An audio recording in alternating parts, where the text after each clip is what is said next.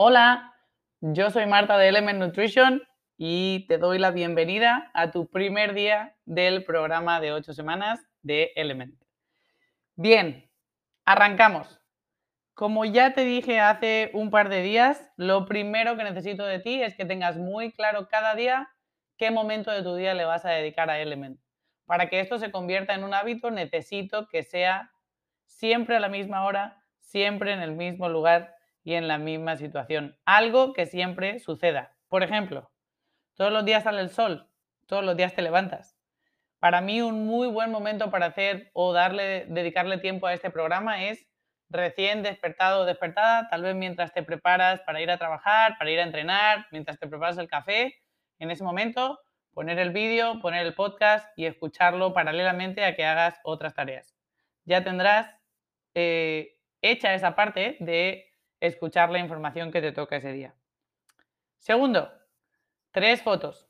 Tu primer día, lo primero que necesitamos es que te tomes tres fotos que las en las siguientes ocasiones van a ser siempre en el mismo lugar, a la misma hora, con la misma ropa. Idealmente que lleves la mínima ropa posible. Chicas, tal vez unos shorts y un top deportivo. Chicos, solo un pantalón corto si puede ser. De esta manera va a ser mucho más fácil ver los cambios en tu composición corporal. Un pequeño ejemplo aquí que os pongo para que salgan bien siempre las fotos es, si me estoy tomando la foto yo solo o yo sola, coloca o apoya el móvil siempre en el mismo punto y recuerda dónde tú te posicionas para tomarte esa foto. Por ejemplo, yo coloco mi móvil en una ventana y siempre sé que me coloco en la última baldosa antes de la pared.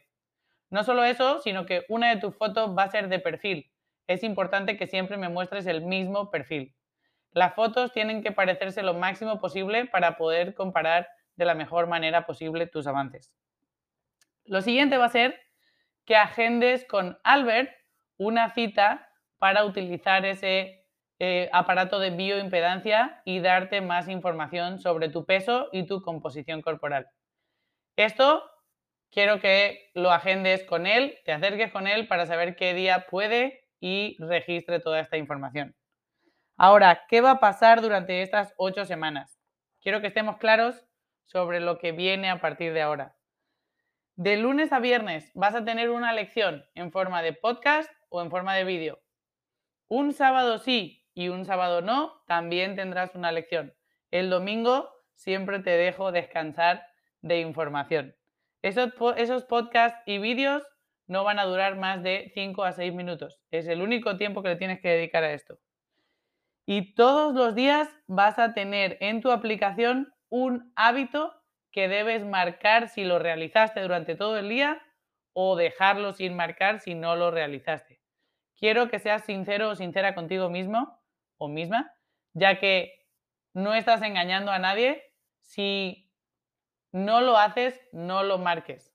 Esto nos va a facilitar que si un hábito te queda demasiado grande, los coaches trabajemos contigo para hacer ese hábito más manejable para ti y que lo puedas cumplir a largo plazo.